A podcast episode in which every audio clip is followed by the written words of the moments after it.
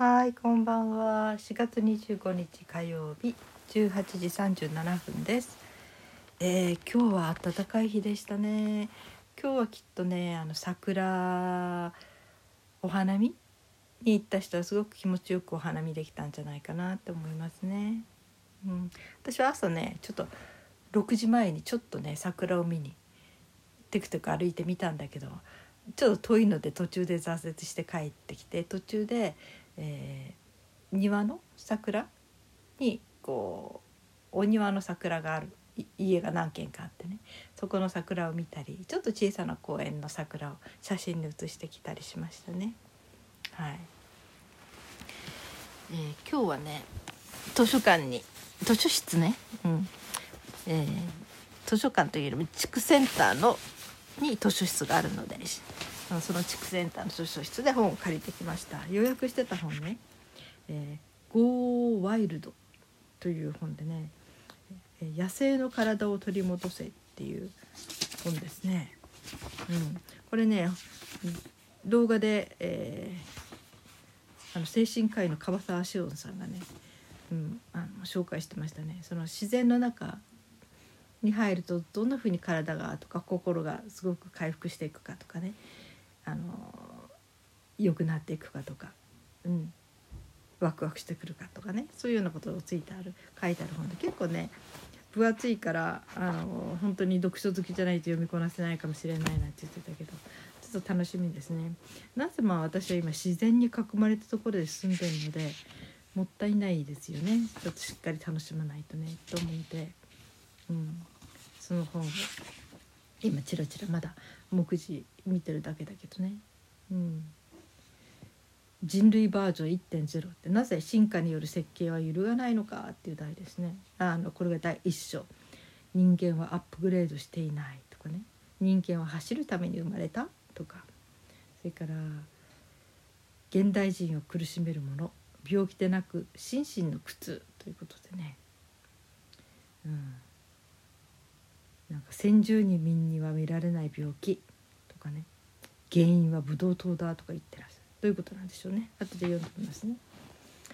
あと野生の食事。食事ね。うん。炭水化物。食動物のジレンマ。っていうのも書いてある。ジレンマとなるとちょっと面白そうですね。どんなことなんでしょうね。それから第4章。野生の動き。動くことで脳を形成し再形成する。うん、これは割とあれですね。最近いろんな人が書いてますね。動かないとばかりになるとかね、うん。あのー要するに体を使うことで脳に刺激がいくということを言われてますよね。これもしっかり読んでみたいですね。うん。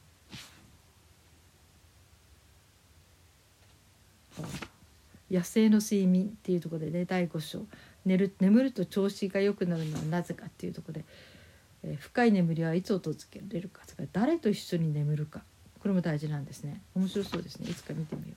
う。いつかってね読んでるうちにね。あとマインドフルネス。うん。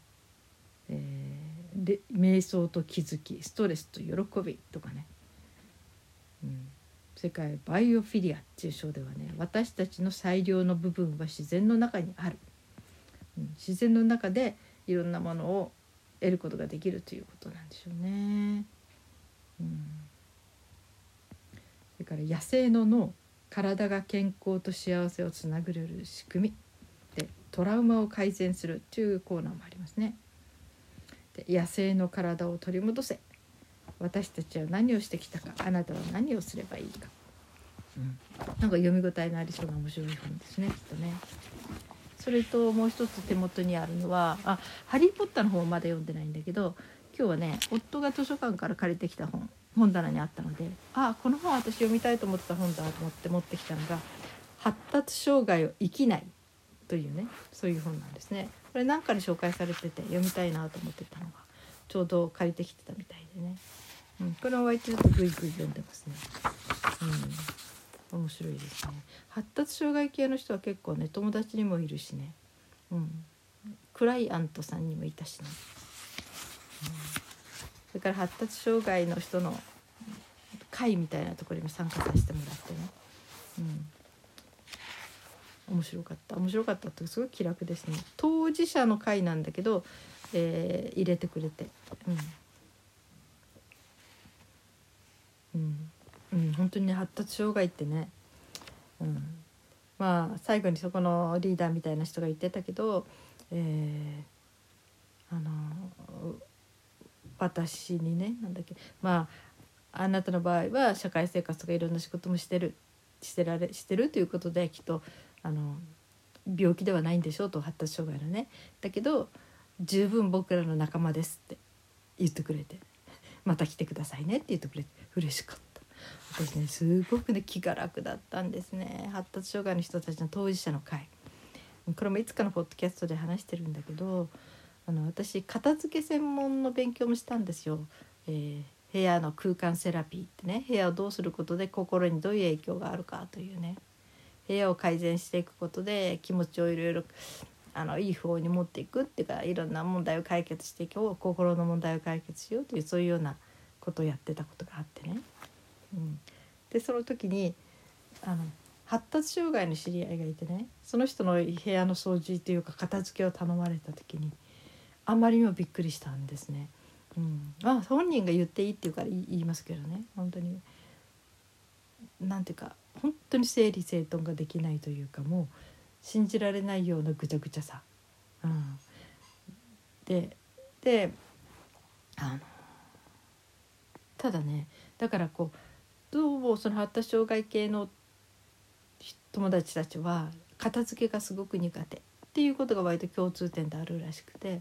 これね片付けの仕事をする上でも役に立つというかねあのそういうお友達のところとかクライアントさんのとこに行く時のためにね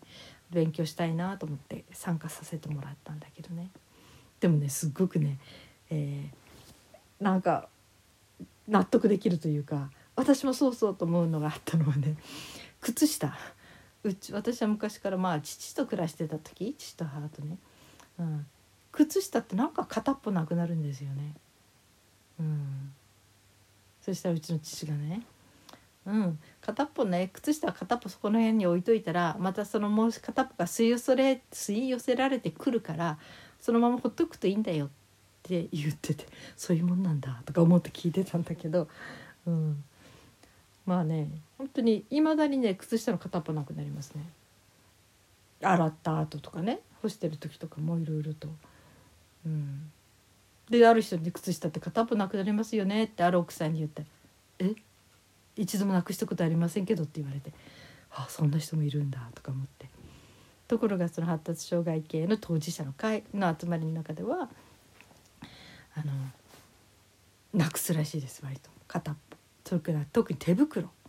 それみんなその手袋をなくすのどうやって防いでるかというね成人の大人の人たちが一生懸命えー、それぞれの工夫を話してましたね。本当に紐でつないじゃう人もいるし、うん、いろいろなねこと言って「あなんか分かる分かる」とか思いながらね、うん、ある人なんかはそのあれですね、えー、同じ色の同じソックスをだけを買うと。そうするとねうんとまあ8足買ったとして、うん、片っぽがなくなってもそれと他の靴下が全て合うから、まあ、どれでもみんな同じだからね。うんだから片っぽなくなったっていう感覚がどうも減るというか。うん。そんなんでね。であの例えば赤が一足ピンクが一足白が一足だったらさ片っぽなくしたらもうあとはね他の色しかないけど全部同じ色例えば黒だとしたら、うん、どれにしたって組み合わせできるから。うん、確かにそれはいいなとか思ったりもしたしね。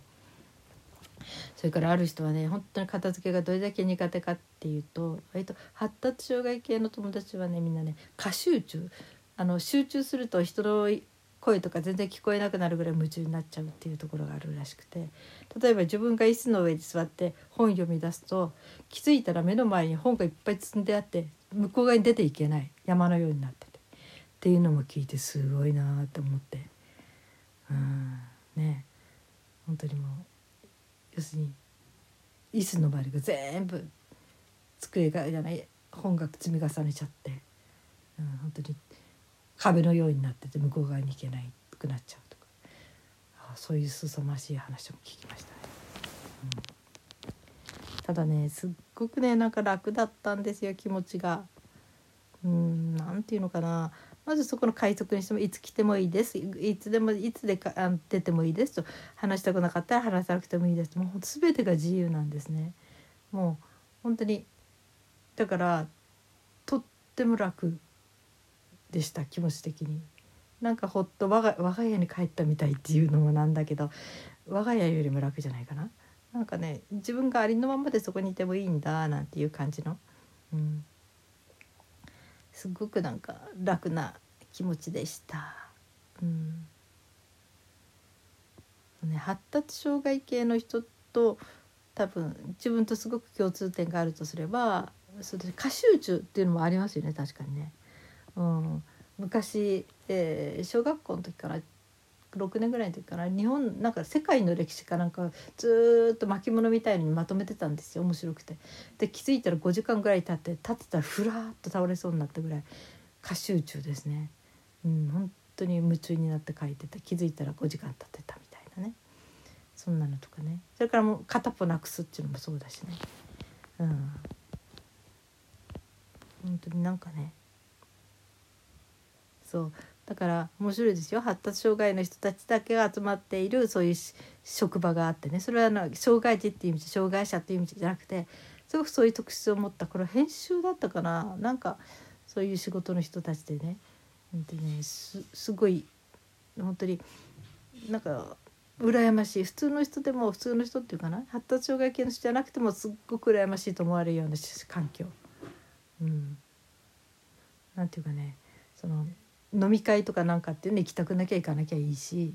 うん、行ったところでみんなと同じじゃなくて自分はこれ頼むって言って他の人と違っても全然みんなそうだからって感じだし、うん、別にこうみんな仲良く一緒がいいじゃなくてそれぞれが自由にやっていてそしてそれをみんなが受け入れていく。なんか気持ちいいなと思ってね。私みんなと一緒ってダメだからね。うん。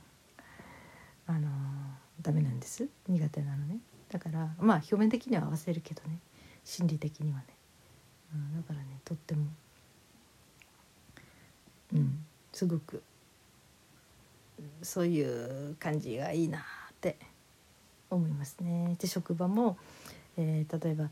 誰々が一生懸命その集中してやってる時にその人宛てに電話かかってきたら仲間が取り次いでね取り継が取り継がない電話を取って今彼はその仕事に集中してますのですいません。あの何時ぐらいに仕事終わりますから今集中途切らすわけにいかないので後でよろしくお電話お願いしますって言ってちゃんとそうやってこう上手にあの断ってくれる。その集中を途切らせないようにあのみんなで協力していく、うん、なんかそういうのやらね。なんかとってもね本当に。なんかネットで見たんですよね。発達障害のだけの職場というのかな。だからそこに普通の部署から回ってくる。普通の部署っていうかね。あのそういう特殊性のない人たちが集まっている部署。の人から来たりすると自分一人がね特別な感じがしてもう劣等感持っちゃうらしいですね。もう周りはどんどん過集中してものすごい勢いで仕事していて。で自分普通の感覚でいる自分がなんかすごく取り残されちゃうみたいな。うん。ね、それって思ったことある？いつかねこれ絵本。絵本の話をしてた人が面白い絵本を描いた人がいてその障害ってなんだろうっていうことでね子供にも分かるように書いて、うん、ある国に行ったら足が3本。手が3本だったかな。なんかねそういう人たちがばっかりがいてだから自分のように手が2本で足が2本の人はすごくもう自分が一人でなんかポツンとして自分だけが違ってすごく気に病むというかね落ち込んでしまうということでね。だから絶対数なのかなってね、うん、要するに人数が多ければそれは障害じゃなくてそういう体の特質の人でそれが普通。うん、要するに人数が少ないっていうだけでこの他の人たちができることができない。っていうことで障害になっちゃうっていうね、うん、いやそれってすっごく真理をついてるなと思ってね。うん。ね、だって今眼鏡ってみんな平気で老眼鏡とか、ね、近視にしても遠視にしても眼鏡とかコンタクトするけどこれはこういう器具が発達したおかげで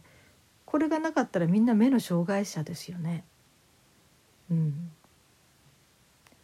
すごくつ盲目になるとまた別だけどそうじゃなくてすごく視力が弱いとかね、うん、あの普段の